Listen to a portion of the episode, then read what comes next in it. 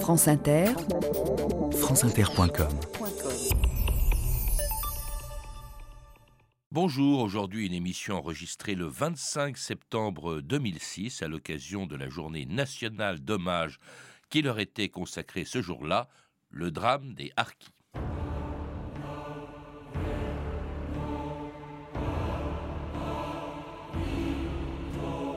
Il y a 20 ans, j'ai choisi la France. C'est une erreur de ma part, j'ai fait un mauvais choix. Bachaga Boualem en 1979.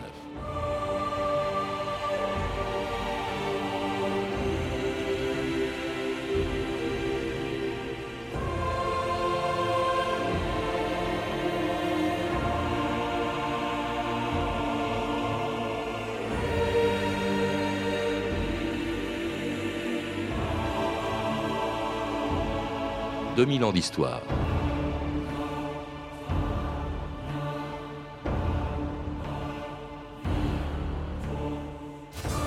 C'est une des pages les plus sombres de la guerre d'Algérie. En 1962, au moment où les Algériens proclamaient leur indépendance, plusieurs dizaines de milliers d'entre eux étaient massacrés dans des conditions atroces parce qu'ils s'étaient battus aux côtés de l'armée française.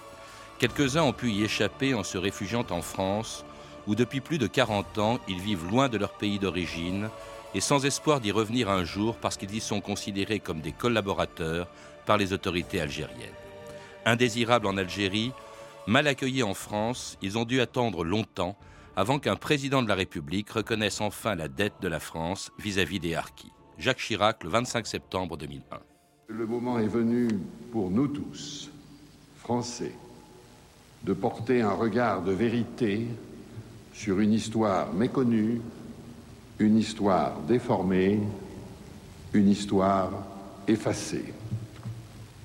Cette histoire est celle de nos frères d'armes qui attendent de la France la patrie qu'ils ont choisie, qu'elle défende leur honneur et leur témoigne l'estime et la reconnaissance auxquelles ils ont droit.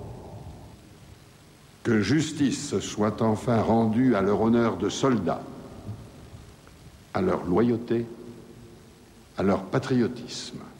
Tom Charby, bonjour. Bonjour. Vous êtes l'auteur d'un livre sur les harkis qui vient d'être publié aux éditions La Découverte, les harkis auxquels Jacques Chirac rendait hommage il y a cinq ans à l'occasion de la première journée nationale d'hommage qui leur était rendue. On en avait beaucoup parlé euh, à l'époque, mais aujourd'hui, pour la sixième édition de cette journée nationale, presque personne n'en parle, comme si cette histoire nous dérangeait encore.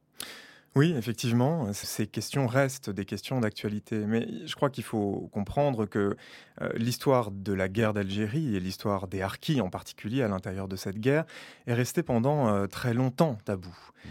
Mauvaise euh, conscience peut-être de la France parce qu'elle les aurait ou les a abandonnés. Bien sûr, mais je dirais à la fois en Algérie, on comprend pourquoi, hein, parce que ça mettait à mal le, le, le, mythe créé par l'histoire nationale d'une nation qui se serait soulevée comme un seul homme. Tout entière, oui face, à, face à, la France. Et puis en France, ça a gêné aussi pendant très longtemps, euh, tant à droite où cette histoire mettait à mal euh, la figure d'un De Gaulle euh, sauvant la France de la guerre civile et, sans heurts.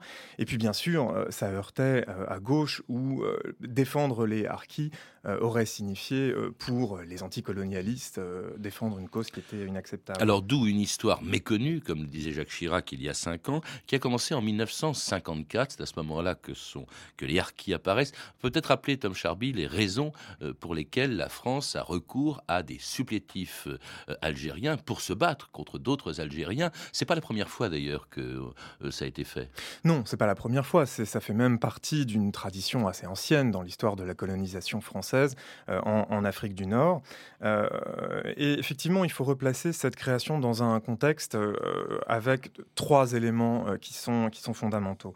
la première chose, évidemment, c'est que l'armée manque d'hommes. Euh, euh, pendant la guerre d'Algérie, euh, l'armée fait les frais des classes creuses qui sont liées à la Seconde Guerre mondiale. Et donc, par tous les moyens, l'armée cherche à regonfler ses troupes en rappelant celles qui sont en Indochine, au Maroc, en Tunisie, en rappelant aussi les classes disponibles, en envoyant de façon systématique le contingent en Algérie ou encore en allongeant la durée du, service. Si bien que l'armée française se trouve avec 400 000 soldats environ, et qu'on comptera effectivement parmi ces forces supplétives environ 180 000 hommes. donc ça, c'est le premier élément. Le deuxième élément, c'est qu'il s'agit d'une guerre qui prend l'aspect d'une guérilla. Euh, on n'a pas de front, euh, mais des lieux de combat qui sont euh, dispersés. On n'a pas de corps d'armée, mais au contraire des petites unités qu'il faut multiplier. Et évidemment, les forces supplétives dans ce contexte sont très intéressantes pour l'armée française puisqu'elles connaissent la population, elles connaissent le territoire, elles connaissent la langue. Mmh. Voilà. Et dernier élément, j'en finis là-dessus. la guerre d'Algérie tourne aussi très vite à la guerre psychologique. Il s'agit de prendre en main la population. tout individu est un ennemi en puissance. Mmh. Et dans ce cadre-là, le quadrillage du territoire, le contrôle de la population, à travers la mise en place des forces supplétives, est un élément déterminant de ce qu'on appelle alors l'action psychologique. Mmh.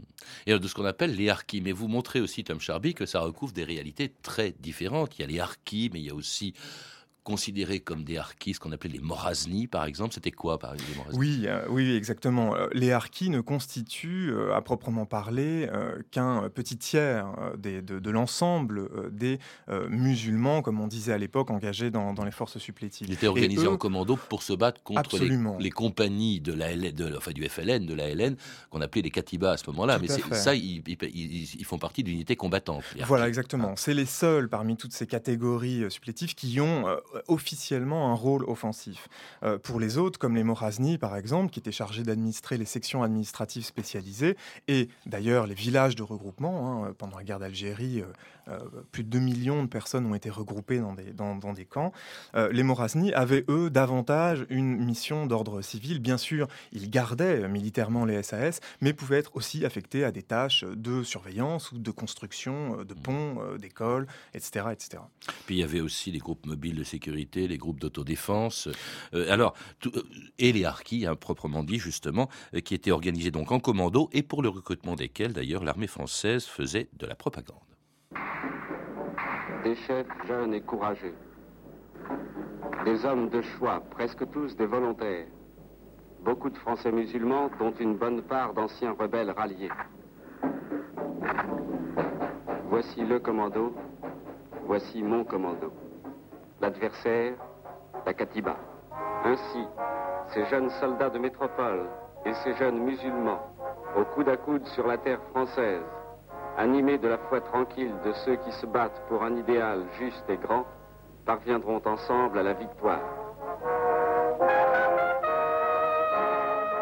Alors c'était effectivement le, service des armées hein, qui à l'époque euh, parlait de victoire. Il fallait recruter justement ces harkis comme Charby. D'où venait-il d'abord? De quelle catégorie sociale À quelle catégorie sociale appartenait-il Beaucoup de paysans, dites-vous. Oui, absolument. Quand on parle du gros des troupes, on parle en fait euh, de, paysans euh, qui se sont retrouvés rattachés à l'armée française selon différentes modalités.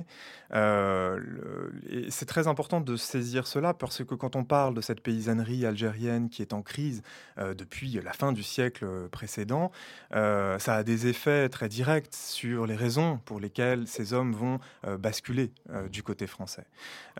donc il ne s'agit pas du tout, et je, crois que c'est très important de, comprendre ça, il ne s'agit pas du tout de gens qui auraient fait de façon parfaitement consciente, informée, avec une conscience claire des enjeux de cette guerre qui était une guerre très opaque pour ces paysans. il ne s'agit pas de gens qui ont fait un choix, au, sens où on entend habituellement ce terme de choix. Parce que pour beaucoup, on a entendu dans l'archive, hein, pour la plupart, disait l'archive, des volontaires. Ça veut dire que hmm. tous ne l'étaient pas, euh, Tom Charby. Oui, alors c'est là où la situation est extrêmement compliquée. On est dans une guerre où euh, le FLN, comme l'armée française, cherche à radicaliser par tous les moyens euh, le, conflit, en cherchant à faire basculer la population d'un côté ou de l'autre.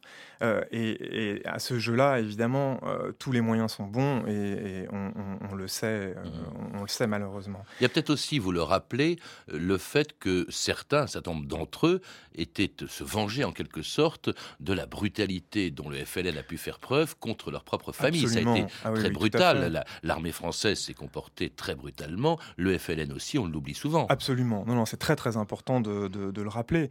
Euh, du côté de, du côté de l'armée française, on connaît hein, les différentes techniques d'enrôlement, euh, de, pression, de compromission ou de chantage qui ont été mises en œuvre euh, pour recruter des hommes. il est certain que que beaucoup de ces basculements se sont faits aussi en raison de la violence de, du FLN à travers le racket, les amendes, les exécutions sommaires, et dont on sait aussi, ce FLN, qu'il était, tout du moins au début du conflit, très peu organisé. C'est-à-dire qu'il y avait peu d'hommes, peu d'armes, et qu'il était extrêmement difficile de prendre le maquis. Ça n'avait rien de simple. Donc, euh, cette, cette, opacité du conflit et cette difficulté à euh, basculer dans un camp ou dans un autre euh, rend les choses beaucoup plus complexes que ce qu'on a l'habitude de croire. en Algérie, on dit souvent qu'ils étaient des mercenaires. Est-ce que c'était la solde qui les intéressait, C'est une, une? Alors, il y en avait une, bien sûr, ils étaient salariés euh, de façon très très modeste, euh, mais il faut bien se rendre compte que ce salaire, si modeste fut-il, euh, était très important dans un contexte de crise de l'agriculture qui était lui-même lié, bien évidemment, à la colonisation française et à la dépossession des terres, ça va de soi. mais parler, parler de, de, de, mercenaires, je pense que c'est évidemment abusif. Il faut, à mon avis, davantage ressaisir cette histoire dans ce cadre beaucoup plus large pour comprendre que la fin de l'esprit paysan, hein, comme Bourdieu et Sayad l'avaient montré, avec pour corollaire la valorisation, enfin la recherche d'un emploi salarié, ce qu'offrait précisément la participation à l'armée française. Mais aussi de prendre les armes contre d'autres Algériens. C'est pour ça que c'était une guerre civile. Cela dit, à l'époque, les harkis, peut-être même l'armée française, n'en était pas conscient des dangers que ça pouvait représenter en cas de victoire du FLN. La confiance est de mise. Il faut rappeler que si l'armée française n'a jamais su réduire euh, l'agitation, l'insurrection du FLN, elle n'a jamais non plus subi de victoire. Il n'y a pas eu de Dien Bien Phu euh, en, Algérie. Alors on peut comprendre, euh, évidemment, dans, dans ces conditions, l'inquiétude des harkis lorsque le 18 mars 1962, ils apprenaient la signature des accords d'Évian qui marquaient la fin de la guerre d'Algérie. Ici Évian, eh bien ça y est, la guerre est finie, la paix est signée à Évian. Il y a quelques minutes à peine, les hélicoptères ayant à leur bord les membres de la délégation algérienne sont repartis. La paix est signée, je vous donne rendez-vous à 19h15 pour les, les détails supplémentaires. Au micro, Jacqueline Baudrier. Depuis midi, l'ordre de cesser le feu a donc été donné aux forces armées en Algérie. Que va-t-il se passer maintenant en Algérie Qu'est-ce que vous comptez faire Faut rien. Je, suis, suivrai l'armée jusqu'à ce qu'ils me disent euh, de la quitter. Et alors, qu'est-ce que vous ferez à ce moment-là Ben, je sais pas. Ben, une fois que je serai entre les mains des nouveaux concurrents, ben, je sais pas. Ça, c'est à décider. Est-ce que vous croyez que que votre vie serait en danger à ce moment-là? Oh, ma vie. Pathétique hein, ce que l'on vient d'entendre, parce que ce harki, bah, peut-être qu'il est mort dans les massacres qui ont hmm. suivi. En tout cas, on le sent, on le sent inquiet. D'autant plus, vous le rappelez, Tom Charby, que tout de suite après les accords d'Évian, avant même la proclamation de hmm. l'indépendance algérienne, les harkis ont été désarmés. Oui, absolument. Euh, la, précocité du, de, la démobilisation euh, contrastera euh, plus tard avec le caractère très tardif des rapatriements. On a ici affaire vraiment à une démobilisation qui est très précoce. Ce que craint l'armée, évidemment, c'est que ces hommes fuient et qu'avec ces hommes, les armes de l'armée fuient elles aussi. Euh, si bien que les, désertions se, multiplient au cours de l'année 1961 et très tôt l'armée prend la décision de désarmer ses troupes en commençant par les moins sûrs d'elles. C'est-à-dire qu'on les livre au fond euh, à, d'éventuelles représailles. Oui. Parce euh, qu'ils ne peuvent plus se défendre, ils n'ont plus d'armes. Exactement, et, c'est tout, le drame de, cette histoire. Alors, cela dit, là où les choses sont un peu plus compliquées, c'est que dans les semaines qui suivent la signature des accords d'Évian, on a l'impression euh, que la paix pourrait effectivement s'installer. Euh, il y a quelques semaines de calme, euh, et ce qui est très révélateur, par exemple, c'est qu'au moment où ces hommes ont été démobilisés, on leur a proposé différents choix, dont celui euh, d'être rapatriés en France s'ils estimaient que leur vie était menacée. Et euh, à la fin du mois de mars 62, il y a environ 1300 hommes, ce qui représente environ 7000 personnes, mmh. familles comprises, qui décident et qui demandent leur rapatriement. Un mois et demi plus tard, le 10 mai, un tiers de ces hommes est, revenu sur sa décision et décide le retour à la. Parce qu'effectivement, pas de représailles avant l'indépendance, le mois de juillet. Alors là, il se passe des choses épouvantables. Juste après la proclamation de l'indépendance, un massacre des harkis absolument épouvantable. Vous citez dans votre livre, Tom Charby, le rapport très connu, enfin à mhm. l'époque il était secret, de M. Robert, qui était sous-préfet d'Akbou en Kabylie, et qui écrit Un conseiller général a été arrêté le 1er août, enterré vivant le 7 août, la tête dépassant et recouverte de miel. Son agonie de visage mangé par les abeilles et les mouches dura 5 heures. Dans les centres, ajoute M. Robert, dans les centres d'interrogatoire, on entendait la ronde des hurlements des torturés. Près de la moitié des détenus furent exécutés à raison de 5 à 10 par jour. Des dizaines de harkis furent habillés en femmes, nez, oreilles et lèvres coupées, émasculés, enterrés vivants dans la chaux, dans le ciment ou brûlés vifs à l'essence. Dans un arrondissement voisin, les harkis morts furent crucifiés sur des portes. comment expliquer la sauvagerie avec laquelle ce massacre des harkis se, produit, Tom Sharp hmm. C'est sans doute une des questions les plus difficiles hein, concernant cette période. Euh, je ne crois pas d'ailleurs qu'aujourd'hui euh, euh, des historiens aient pu répondre de, façon parfaite ou, complète à cette, question. je crois qu'il faut saisir d'abord que ces règlements qu'on perçoit sous un angle politique avaient bien souvent d'autres ressorts. Il y a peut-être la volonté de venger, peut-être que aussi il y a des harkis, il y a des familles de, gens du FLN qui ont, qui ont, dû souffrir aussi des harkis. Vous, vous dites mhm. aussi, c'est pas forcément le FLN lui-même qui était bien organisé, mais des gens qui s'étaient ralliés tardivement au FLN en mars 62, au moment des accords d'Évian, qu'on appelle les Martiens, et qui voulaient faire du zèle, montrer des gages. Oui, bien sûr. Ce qui est, ce qui est malheureusement propre, je crois, à, ce genre de situation historique. Euh, on, a affaire, on a affaire ici à une, une violence dont l'horreur ne fait absolument aucun doute. Je crois que ce qu'on ne saura jamais, en revanche, précisément, c'est le nombre de victimes. Euh, les estimations euh, varient de 1 à 15, hein, entre 10 000 et 150 000, euh, la vérité se situant sans doute entre ces deux pôles, sans qu'il soit possible de le, de, le, dire précisément. Des massacres, en tout cas, auxquels échappent un certain nombre de harkis qui ont pu venir se réfugier en France avec leur famille.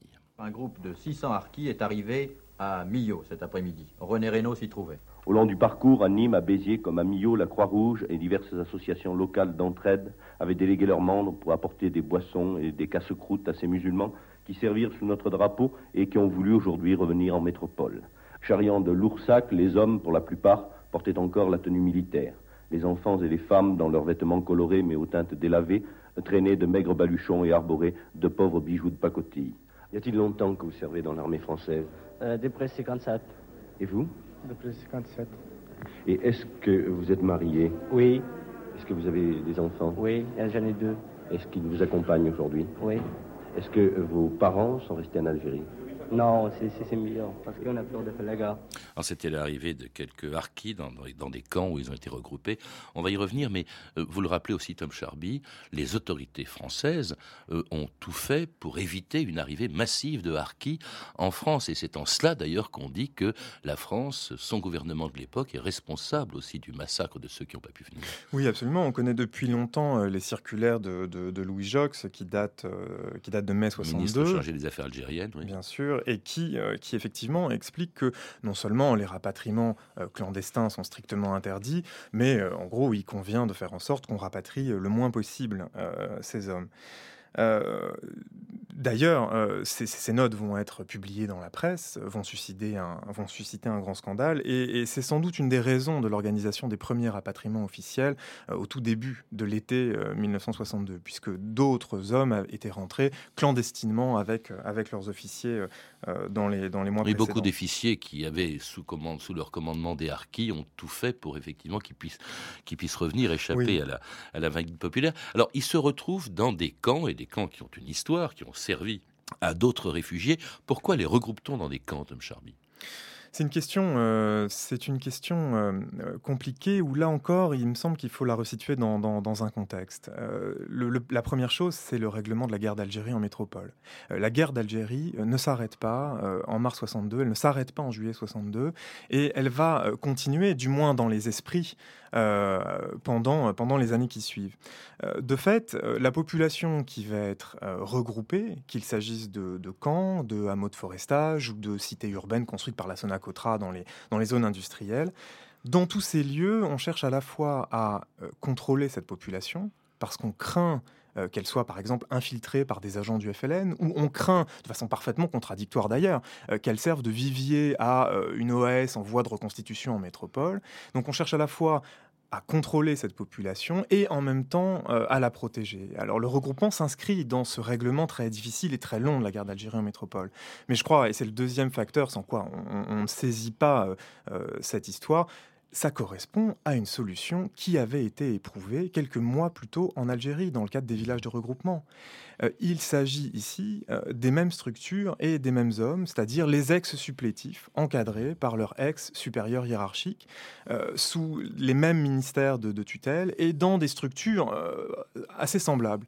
Et assez semblables à un passé lointain. Ce sont des camps où on avait déjà installé des, réfugiés, Rivesaltes par mmh. exemple, tous dans le milieu de la France. Il y avait Rivesaltes, le Larzac, Bias dans le Lot-et-Garonne, Saint-Maurice-l'Ardoise aussi que vous connaissez bien, qui était dans, le Gard.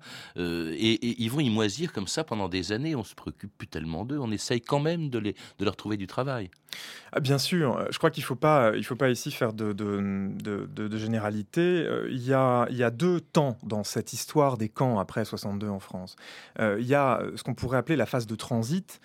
qui correspond à la première année, aux deux premières années qui suivent l'indépendance, pendant lesquelles des dizaines, des centaines ou des milliers de familles arrivent dans les camps, sont, des dossiers sont ouverts par l'administration, qui cherchent effectivement à les recaser, comme on dit à l'époque, c'est-à-dire leur trouver à la fois un emploi et un logement. Et cette phase va durer pendant un an, un an et demi, en gros jusqu'à mai 1963. Et euh, les camps, que ce soit celui de Rivesaltes, de Saint-Maurice-l'Ardoise ou les autres, euh, vont euh, être une sorte de lieu de transit où arrivent et repartent par dizaines ou par centaines des familles entières. Mais à cette phase-là, suit une seconde phase où ne restent dans les camps que ceux que l'on juge alors, que ceux que l'administration juge alors incasables, en raison euh, de, des traumatismes qu'ils ont hérités de la guerre, en raison euh, de, de, leur âge, en raison, etc., etc.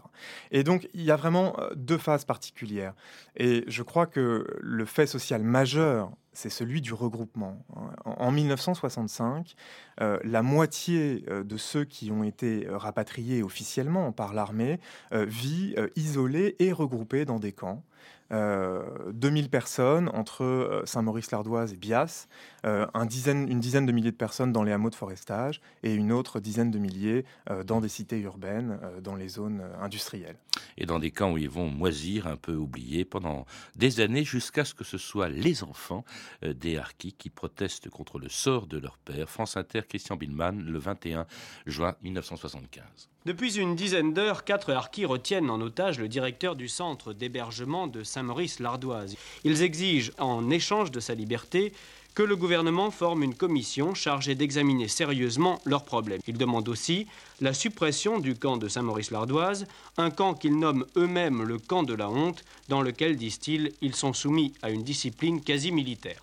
Vous vivez tous dans le camp de Saint-Maurice-l'Ardoise, là? Bah, Tous, oui, bien sûr. Il y a combien de temps à peu près que vous y vivez en général Bon, ça euh, fait 14 ans, hein, je crois. Est-ce que vous avez le sentiment d'avoir une véritable jeunesse Ah non, une jeunesse, pas, pas comme les jeunes qu'on voit des Français, là, non. Notre jeunesse, elle a été ratée, nous. On n'a jamais de Noël, nous. On n'aura pas de cadeaux quand on se réveille. Ça, on ne connaît pas, nous. Les anniversaires, c'est pareil.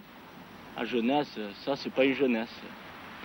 Pour moi, non ce sont des enfants de Harki au camp de Saint-Maurice-l'Ardoise en 1975. Ce qu'il y a de pathétique, c'est que la malédiction qui est tombée sur leurs parents, elle retombe aussi sur eux. comme ça, la génération suivante, elle est stigmatisée, euh, pratiquement comme la précédente. Oui, au, passage, je suis, heureux d'entendre cette archive, puisqu'il se trouve que, je travaille depuis maintenant trois ans sur ce camp de Saint-Maurice-l'Ardoise, euh, où effectivement euh, les enfants des supplétifs ont grandi, été socialisés dans un monde totalement clos. on sait par exemple que l'école se situait à l'intérieur du camp, que la plupart des aspects de la vie quotidienne étaient traités en interne à l'intérieur du camp. Euh, ce que ça a produit, on, le sait, c'est ces révoltes de l'été 75 euh, qui ont été menées par un, noyau dur de jeunes sociologiquement très particuliers. Il s'agit de ceux euh, qui sont nés dans les dernières années de la guerre ou dans les premières années qui suivent le rapatriement, c'est-à-dire dans les camps, et qui ont grandi entre archis, comme on le disait à l'époque, dans un lieu totalement clos où c'est bien sûr ce qu'il ne faut pas oublier à propos de Saint-Maurice-Ardoise, un lieu qui regroupait des gens qui étaient infirmes malades mentaux, euh, inaptes au travail, c'est-à-dire un lieu évidemment pour le moins particulier mmh. pour euh, l'éducation des enfants. Et est-ce que les choses se sont améliorées après cette espèce de, coup de sonnette d'alarme au fond de 75, Tom Charby Alors, la, crise de 75, qui débute d'ailleurs un petit peu avant, hein, elle, 75, c'est l'explosion d'un processus qui commence au milieu, du, de la, dans la première moitié des années 70. Euh, cette crise va mettre fin euh, à Saint-Maurice-l'Ardoise, va mettre fin euh, à Bias. Quand je dis mettre fin, c'est pas si simple, puisque beaucoup de familles se sont réinstallées dans la localité. Et ensuite, ces familles ont été redispersées. alors, évidemment, dans des conditions qui étaient tout de même meilleure que celle-ci. Alors ça n'a pas empêché quand même un certain nombre de harkis euh, de, de, de continuer à se, à se, plaindre. Écoutez deux d'entre eux que j'avais rencontrés en 1992 pour l'émission d'Histoire en direct de France Culture, Brahim Remli et Georges Kerouan. On a cru qu'on a servi la France de bon cœur. On a donné tout ce qu'il fallait pour, pour la France. On a donné notre vie. Vous avez le sentiment d'avoir été trahi au fond? On est trahi. Ça, je dis franchement, on est trahi. Par qui vous avez été trahi? Par ceux qui dirigent la France. Quand on arrive en métropole, on s'aperçoit qu'on n'est pas français du tout comme eux. Enfin, comme euh, les métropolitains. On n'a strictement rien ici. On aurait été condamné à perpétuité que ça aurait fait pareil. Jusqu'à l'extinction complète de tous les harkis, nous vivons à genoux. Ça fatigue le physique, ça fatigue le moral aussi on reviendra en arrière. Est-ce que ce, choix que vous avez fait très tôt, d'ailleurs en 51, et puis ensuite pendant la guerre d'Algérie, est-ce que ce choix, vous, vous auriez fait le même aujourd'hui? Ah, aujourd'hui, non. Hein. Faut pas rêver. Hein. Est-ce que, est que, ce que me disaient ces, deux anciens harkis en 92, ils le diraient aujourd'hui, 14 euh, ans plus tard, euh, Tom Charby? Je crois que ce qu'il faut prendre en compte, c'est que cette histoire qui a été longtemps tabou l'est de moins en moins et que la journée, par exemple, d'hommage national d'aujourd'hui est le signe d'une évolution qui a commencé au milieu des années 70 de progressive reconnaissance, tant matérielle que symbolique, de cette histoire.